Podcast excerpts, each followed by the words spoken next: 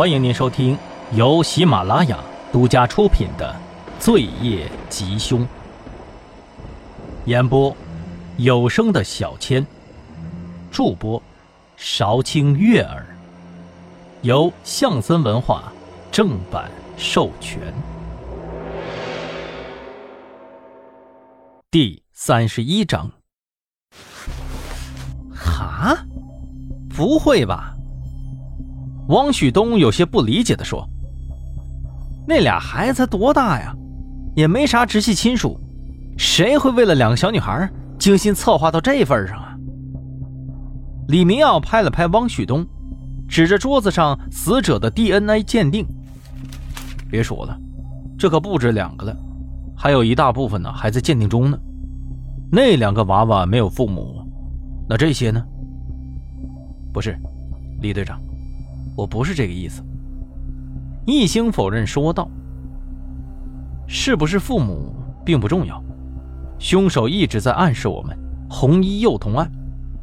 我认为，应该是红衣幼童案可能存在其他的家属。”哎哎，等一会儿，等一会儿，这不可能啊！郝老大在第一时间就查了被害人的社会关系，那个孩子呀，一生下来就被扔了。都是路人看见了才报警，然后被福利院收养的呢。李明耀摇了摇头，一切又陷入了僵局。之前的种种蛛丝马迹都指向了段天狼，而段天狼却死了。会议结束以后，大家闷闷不乐地散去了。一星回到家里头，已经是深夜了。他刚坐下来没一会儿。就听见门又被打开了，是袁浩回来了。他看见易星还在客厅坐着，脸上显出了一丝的惊讶。啊，易老师，还没睡啊？呃，我去洗下衣服。他说着，轻轻的抱起了换下来的衣服，往卫生间走。袁浩，袁浩，我洗下手。易星轻轻的扣了扣门，啊，哎，好，好，好，马上啊，叶老师。袁浩麻溜的把衣服丢进了洗衣机，让出了位置，走了出去。易星拧开水龙头，眼睛向旁边瞟了一下，哎，等一下，衣服上似乎有血迹。易星愣住了，回头看了眼门外。似乎还没有动静，他悄悄地蹲下了身子，打开了洗衣机的门，一股味道飘了出来，似乎是乙醚。易老师，袁浩冷不丁地出现在了门口，伸手关上了水龙头。易老师，您怎么了呀？您的脸色好像不太对呀。一星望着袁浩，洗手间的空间太狭小了，自己还处于里面。如果真的动起手来，显然自己会处于不利的地位。啊，没什么，刚才好像看到了一只小强。一星说罢，打趣的一笑，往门外走去。在擦肩而过的一瞬间。易星似乎看到了他的手里头闪着金属的光泽。易老师，您就没什么想问我的吗？袁浩在身后追问。哦，呃，你跑了好几天了，累了吧？快休息吧。袁浩没有再开口，他走到了袁鑫的门口前，探头看了看。然后回到自己的房间去了。一星默默地看着他，叹了口气。第二天早上，一星起来的时候，袁浩已经离开了，洗衣机里的衣服也带走了。一星本来是不愿意这么做的，但是事到如今也没办法了。他拿出了手机：“喂，王旭东啊，呃。”帮我查一下一个叫做袁浩的最近的行踪吧。哦哦，好啊，易顾问，怎么了？别问那么多了，先查吧。哦啊好。哦对了，易顾问呢？师傅说下午想让你跟他一起去看一下何思琪呢。他还说要带一段录像带和照片，让你帮帮忙。哦，好啊，我等会儿过去啊。何思琪现在被安置在一家疗养院内。易星和李明耀穿过了很长的一条走廊，才终于到了房间门口。一推开门，何思琪就认出了易星。正如易星之前所承诺的。赵百康真的没有带走他。何思琪看到他，明显很高兴，而且眼神之中显示出了无比的信任。但是，毕竟何思琪是受了很大的刺激的，面对问询，他还是不会正常回答的。所以这一次，李明耀带来了一段段天狼的录音，想看看在播放的时候何思琪有什么反应。刚才在路上。易星一直坚持不同意这么干，他担心这样会对何思琪造成更大的伤害。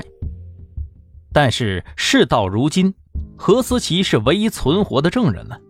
李明耀坚持，这是破案的关键环节。李明耀拿出了几张段天狼和他家地下室的照片，然后按了一下录音笔，在录音响起的一瞬间。何思琪立即瞳孔收缩，身体不由自主的颤抖，扔掉了手中的画笔，疯狂的跑到角落里大哭了起来，嘴里头还说着两人听不清的话。李明耀拿起了段天狼的照片，快速跟了上去，问道：“孩子，你好好看看，是不是这个人伤害的你？”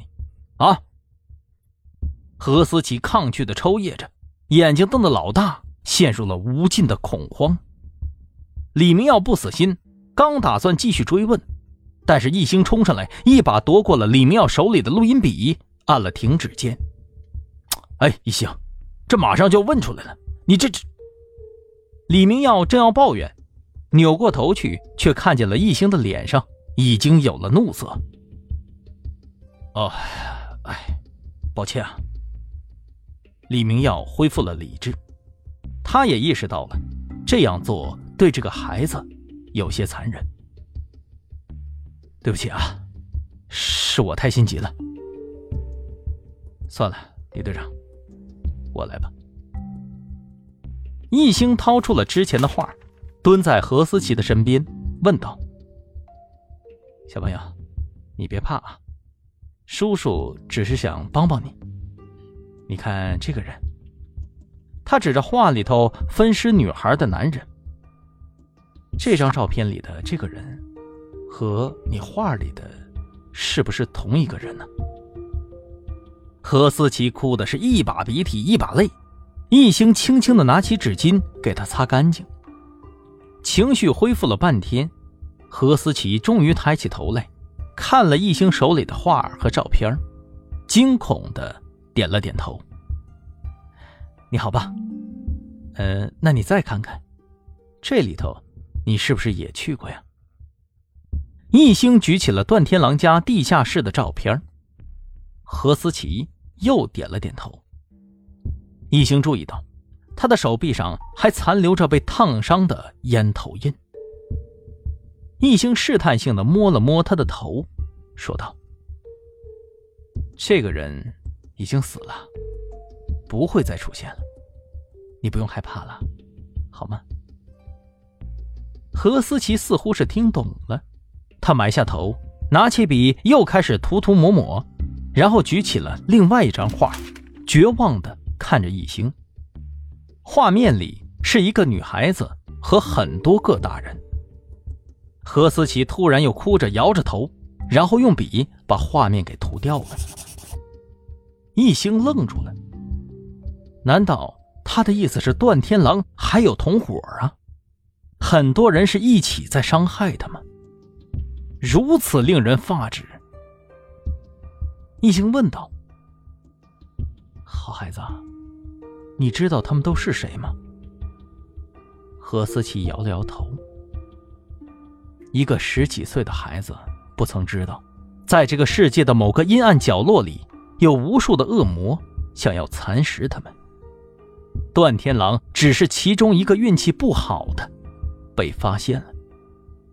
易星也曾怀疑段天狼到底是不是背后的主使。